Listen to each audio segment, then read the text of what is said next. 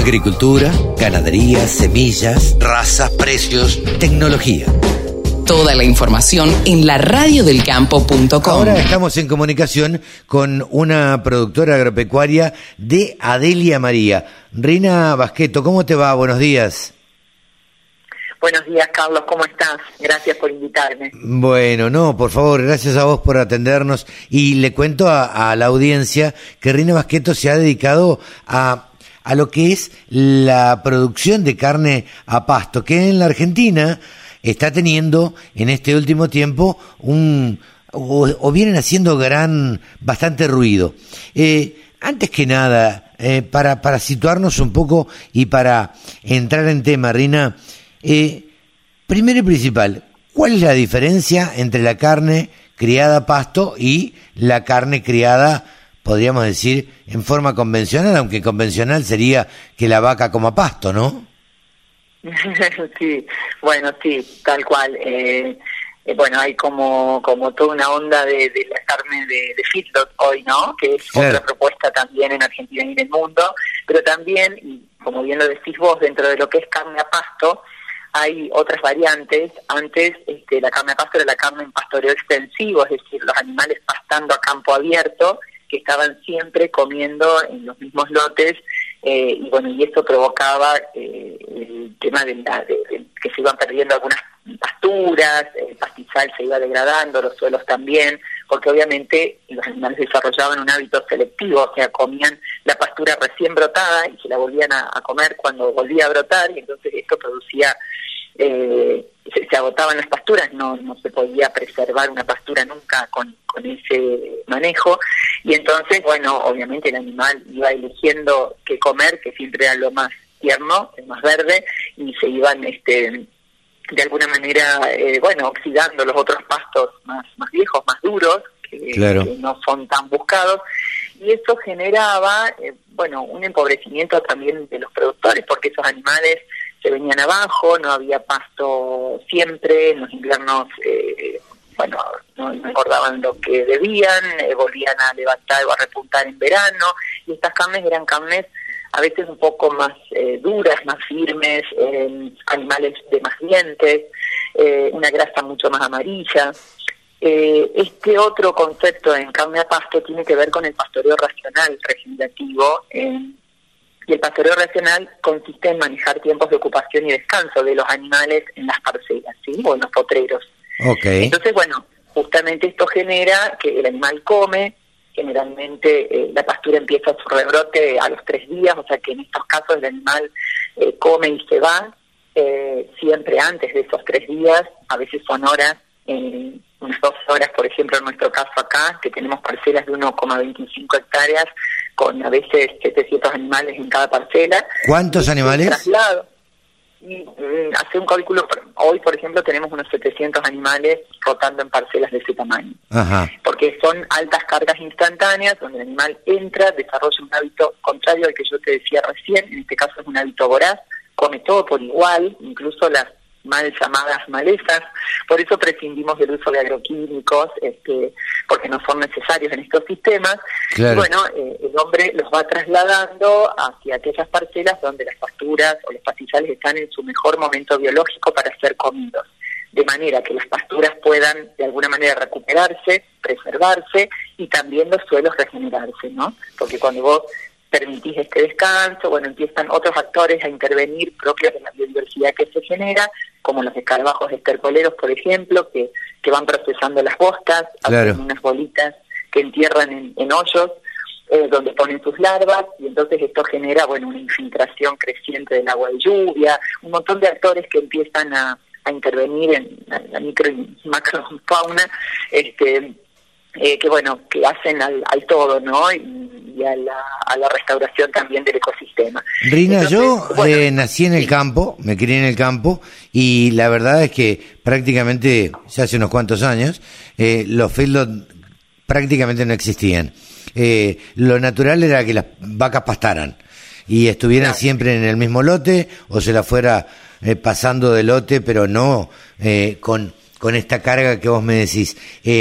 El nombre de pastoreo racional viene de ahí, de, derrotar las pasturas, de, de, llevar un control. De usar el raciocinio, de usar el raciocinio, o sea, de usar eh, la materia gris, digamos, para administrar el pasto a los animales, considerando todos estos aspectos que yo te decía, ¿no? Se prioriza primero suelo, después planta y después animal.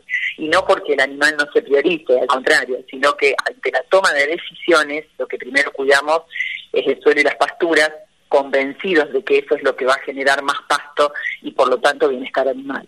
Eh, en estos sistemas los, los animales siempre comen pasto en cantidad y en calidad, el pasto nunca falta, así sea invierno o verano, porque en verano, bueno, tenemos el pasto que, explota en esta zona por las lluvias y en las épocas de invierno tenemos la reserva de, rollo de pasto propio.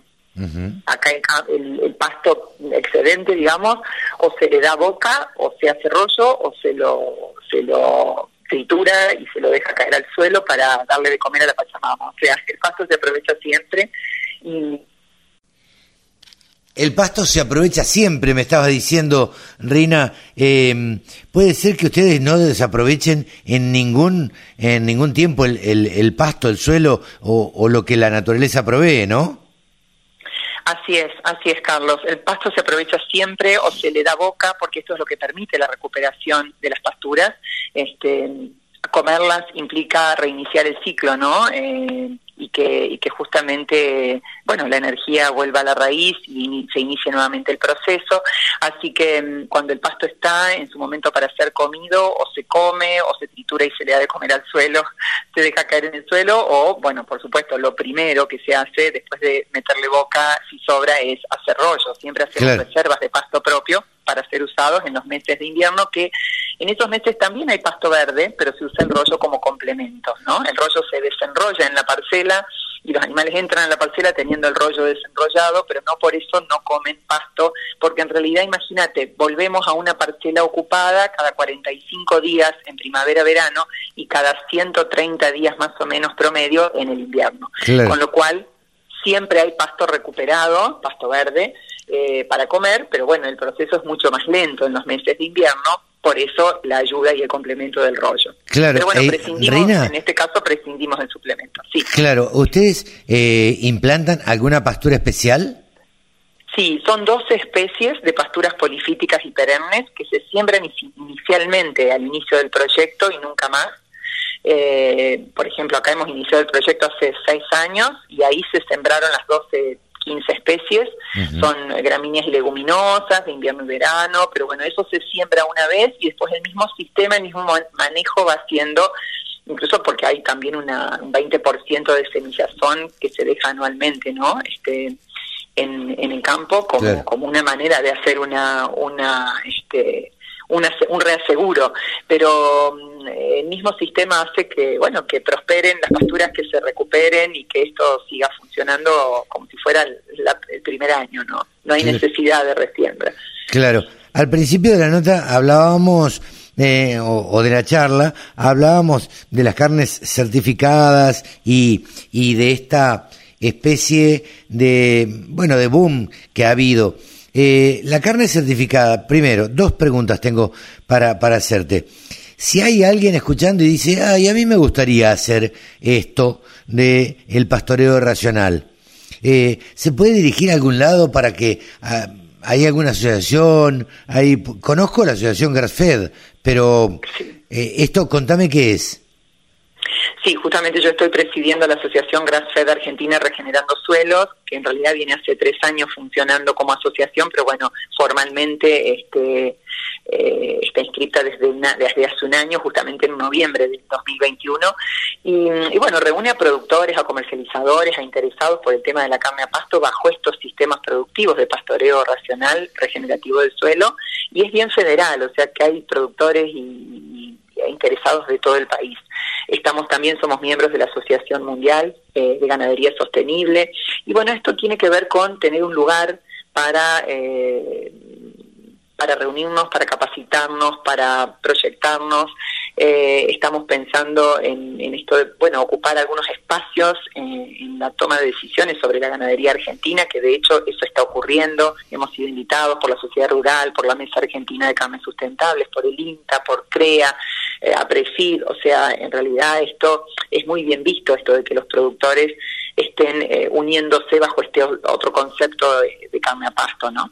Sí, sí, es la tendencia. Ahora, claro, y con respecto a las carnes certificadas, que vos me lo preguntabas, fue un poco el motivo de, de de mi trabajo hasta ahora, porque yo no me conformaba con ser productora y que los animales eh, llegara el camión, digamos, a la tranquera del campo y después se mezclaran con las otras carnes convencionales, ¿no? Yo, yo quería llegar con este producto a quien lo valorara eh, hay gente que lo valora por sus propiedades nutricionales. Las carnes este, a pasto, bajo estos sistemas productivos, son carnes con mayor cantidad de ácidos, ácidos linoleicos conjugados, con más betacarotenos, más vitaminas E y D, y sobre todo tienen una mejor relación de ácidos omega 3, omega 6. Entonces, bueno, por ejemplo, los cardiólogos recomiendan mucho este, la carne a pasto, son carnes eh, muy valoradas nutricionalmente, y entonces dije, ¿cómo no llegar a aquel destinatario que realmente la valora? Porque viste que en realidad por ahí hoy podemos buscar una caja y decir, vemos, tiene TAC, no sin TAC, pero nadie te dice eh, en las carnes eh, cómo fue producido ese animal, bajo qué sistemas productivos y sobre todo qué alimentación tuvo ese animal. Entonces, bueno, ese fue un poco el desafío. Eh, escribí el protocolo GrassFed, que hoy lo tiene el Control SRL, y, el protocolo en sí nos permitió, digamos, certificar no solo los campos, sino también verificar este atributo de calidad diferenciada en sala de faena, cuarteo, desposte y envasado al vacío. Entonces, las carnes nuestras, por ejemplo, de nuestros establecimientos que son marca Agrodiversity, eh, que las pueden ver en las redes, nosotros en el caso de estas carnes, por ejemplo, tienen una marca que está, digamos, eh, el etiquetado obligatorio que, que fija SENASA, pero también tienen un QR donde ahí visibilizamos el establecimiento productivo del cual provienen esas carnes, cuáles son las certificaciones de ese productor. En nuestro caso tenemos triple certificación orgánica, grass-fed y EOB, que tiene que ver con medir indicadores de regeneración de suelos, eso también está verificado y medido. Ah, bueno, y además y además subimos al QR el informe de verificación grass-fed que se hace en, la planta frigorífica, primero en faena y después en la etapa de producción, ¿no? O sea, el animal entra a modo de media res y sale hecho paquetito. Entonces, ese envasado al vacío que evita la contaminación en traslados, en la heladera de tu casa y demás, tiene una información que le permite este, saber sobre ese producto que consume eh, eh, tanto el consumidor final, el del mundo, porque son carnes que también se exportan, el de la gastronomía argentina o del mundo, es decir, el que acceda a un corte de estos, escaneando con su celular, sabe todo, el DT, el TRI, de qué campo provino, qué certificaciones tiene el productor, qué pasó en sala de faena con esa verificación, o sea, tiene toda la información al alcance de la mano. Reina, eh, ¿cómo hace eh, Doña Rosa para si quiere comer esta carne o conseguir esta carne eh, que así que está certificada. Sí bueno em, lo estamos haciendo hoy todavía de manera digamos privada. Hay tres o cuatro emprendimientos en el país marcas de carne a pasto. En el caso de las nuestras por ejemplo es contactar por una por un WhatsApp que digamos en la página de Instagram está Agrodiversity. Eh, pueden contactar por WhatsApp y pedirlas. En Gran Buenos Aires y en, bueno, en Cava se distribuyen gratuitamente. No tenemos todavía envíos al interior así, digamos, por cantidades mínimas, sí cuando hay una compra por mayor cantidad. Eh, yo que te iba a pedir dos bifes.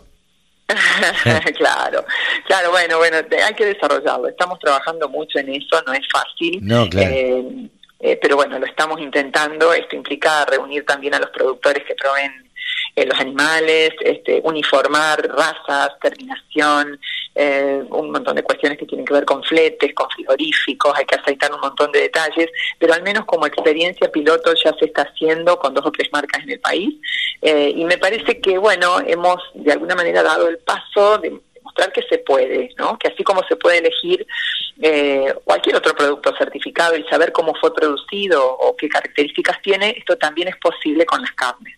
Claro. Eh, a ver, eh, ¿se paga más esta carne? ¿Es más cara que la carne eh, de feedlot? La idea hoy, si se paga más es por una cuestión de oferta y demanda, o sea, es porque es un producto de nicho. La idea no es que cueste más, al contrario, eh, la idea es que estas carnes saludables sean accesibles al público en general y a mí me parece que eso va a ocurrir cuando los productores puedan hacer más de esta ganadería, que es una ganadería que, vos sabés, depende del clima, esto es a puro pasto, dependemos de las lluvias, dependemos de un granizo, dependemos de un montón de factores, entonces, bueno, y sobre todo de inversiones importantes, porque acercar el agua a los animales en estos sistemas, el agua está a demanda, eh, el animal no tiene que recorrer eh, metros y metros para llegar al agua y bueno, enterrar caños, por ejemplo, en, el campo no es algo este, eh, tan económico, entonces que los productores tengan la posibilidad de hacer estas inversiones y que haya apoyos para esto me parece que va a implicar que bueno muchos más se sumen a la propuesta y que estas carnes eh, sean accesibles para todos.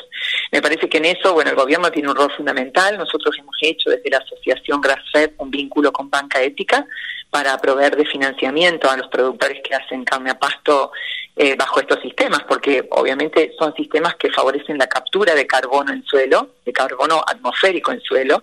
Entonces, eh, contribuimos además a la mitigación del cambio climático, ¿no? Que no es poca cosa. O sea que si vos te pones a pensar es una carne multipropósito, porque aparte de comer saludable, estás contribuyendo a mitigar el cambio climático y a cuidar suelo para que haya un suelo fértil que también le dé la posibilidad de alimentarse a la futura Entonces, bueno, muchos aspectos interesantes que me parece que de a poquito se van a empezar a visibilizar y si Dios quiere apoyar para que haya mucha más carne a pasto en Argentina y también en el mundo. Eh, Agrodiversity, ¿ustedes tienen pensado eh, estar en los supermercados, por ejemplo? Y es un gran desafío, sí, ya nos han contactado varios supermercados, por ahora lo estamos haciendo de la mano del frigorífico con Allison, que nos abrió sus puertas para, para llevar esta propuesta al consumidor. Eh, no te olvides que los, los frigoríficos hacen negocios más de volumen, ellos ya tienen un desarrollo de carnes eh, convencionales y sin embargo se mostraron muy bien predispuestos para darnos la posibilidad de, llegar al, al consumidor, de, también instalar este producto en, en la gastronomía argentina. Ellos abastecen eh, una cadena importante de restaurantes en Buenos Aires y a, la mayoría le han ofrecido este producto también, al menos para que lo conozcan, ¿no? Los chefs, viste que acá hay todo una, un conocimiento, digamos, este, por parte del chef, del cocinero, del que lo lleva a la mesa, de que le cuenta al consumidor en qué consiste esto. Entonces, bueno, hemos incursionado en todos estos eh, ámbitos con, con resultados muy, muy favorables y muy alentadores. Pero bueno, es un camino que estamos haciendo muy a pulmón y sobre todo con un esfuerzo tremendo de todas las partes, porque hoy no son negocios de volumen, son negocios de nicho. Claro. Es, digamos que es un especial, y esto no es, no, Es un, no es un commodity. Claro, seguro, seguro. Nombraste al principio el certificado orgánico, Grassfeed y EOB. ¿Qué es EOB? EOB es, eh, significa Ecological Outcome Verification y quiere decir es una verificación de indicadores de regeneración de suelo, de índice de salud de los pastizales, de captura de carbono en suelo, esto que te comentaba recién, el carbono atmosférico son concretamente los gases de efecto invernadero, que eh, cuando los animales comen el pasto, digamos, y se inicia todo ese proceso que, que yo te comentaba recién, este, bueno, hay una, se favorece la captura de carbono en suelo y de esa manera contribuimos a, mitigar ese cambio climático no o el calentamiento global. Tanto que se ha hablado no en, este tiempo. Tanto que se habla tanto que se habla cuando en realidad se las trata a las vacas como como emisoras solamente y nadie habla de que estos sistemas productivos contribuyen justamente a lo contrario no claro. y, y bueno eh, eh, no, me acuerdo qué otra cosa estábamos, de, a qué habíamos apuntado con tu pregunta. no, eh, yo te había preguntado qué era OB y, y a ver. Ah, bueno, y entonces esto se mide con monitores de corto y de largo plazo, los de corto plazo cada año y los de largo plazo cada cinco, y en, el, en los de cinco años se mide carbono, nitrógeno y densidad. Y en los otros se van viendo un montón de indicadores que te van guiando eh, en el proceso de la regeneración, como para saber realmente ir autoevaluándonos, a ver si realmente estamos contribuyendo o no año a año en este proceso de regeneración del suelo, que es tan importante, ¿no? Entonces vemos, por ejemplo, bueno, mayor tasa de infiltración del agua de lluvia, la presencia de, insectos, eh, la cuestión esta de, otras especies que van apareciendo, autóctonas inclusive, o sea, todos esos indicadores nos ayudan a ver que estamos en el camino correcto del cuidado y del mejoramiento del suelo. Eh, o sea que uno que me estás convenciendo y me voy a ser fanático de, la carne eh, certificada o de carne a pasto. Eh, ¿Cómo, cómo la distingo? sos un protagonista activo, sos un protagonista activo del cambio climático, este, consumiendo estas carnes. Yo las produzco y vos las consumís. ¿Cómo, ¿cómo la distingo? A ver, voy al supermercado y suponiendo que estuvieran las dos en la misma góndola. Dicen, en general dicen grass fed, que es eh, con dos S y una sola E, grass fed, o dicen, o tienen un QR y, ahí te dicen, este, te dan esta información, pero lo ves en las redes, en la difusión, te dicen carne a pasto, carne de pastizal, algunos hablan de carne de pastura. Sí. Eh, sí, hay maneras de identificarla en general, está identificada con alguna etiqueta este o algún sello. ¿Es más rica? Y bueno, ¿qué te puedo decir yo? A mí me parece que al saber que es más saludable hasta pareciera que es más rica. En mi caso la noto muy sabrosa y muy tierna, porque a diferencia de lo que se comentaba siempre de la carne a pasto, que era más firme, que tenía una grasa amarillo fuerte, estas son carnes eh, con una grasa apenas este, color crema, eh, con su buen engrasamiento, su buen marmoleo y, muy sabrosas, con un sabor muy muy concentrado y sobre todo, bueno, muy palatables, ¿no? La verdad que son exquisitas. Eh, Así que... Rina, ¿están exportando? Sí. ¿Se están exportando sí, estamos exportando, sí, sí, estamos exportando. Primero lo hicimos a través de la cuota Hilton, eh, se vendía en realidad como, como carne, digamos, este, por, el, por la vía o el canal Hilton, pero hoy notamos que hay un montón de, de nichos contactándonos y no necesariamente de Europa, eh, gente muy bien predispuesta, por ejemplo, la, eh, qué sé yo, el mundo árabe tiene ya toda esta filosofía de consumo consciente del animal, de honrar el animal, ¿no? Ellos tienen una faena. Bueno, ellos tienen la certificación halal, ¿no? Claro, halal, kosher, nosotros también hemos enviado con esa certificación, eh, porque la piden con esa certificación, entonces, por ejemplo, piden grass-fed halal. ¿sí? Pero ellos valoran esto de comprar muchos cortes, de honrar al animal haciendo un consumo consciente y responsable, porque la mayoría de la mayoría de lo que hay recorrido en el camino de la exportación tiene que ver con cuatro o cinco cortes y todos piden los mismos, que son los que en general pedía el cupo o la cuota Hilton, ¿no?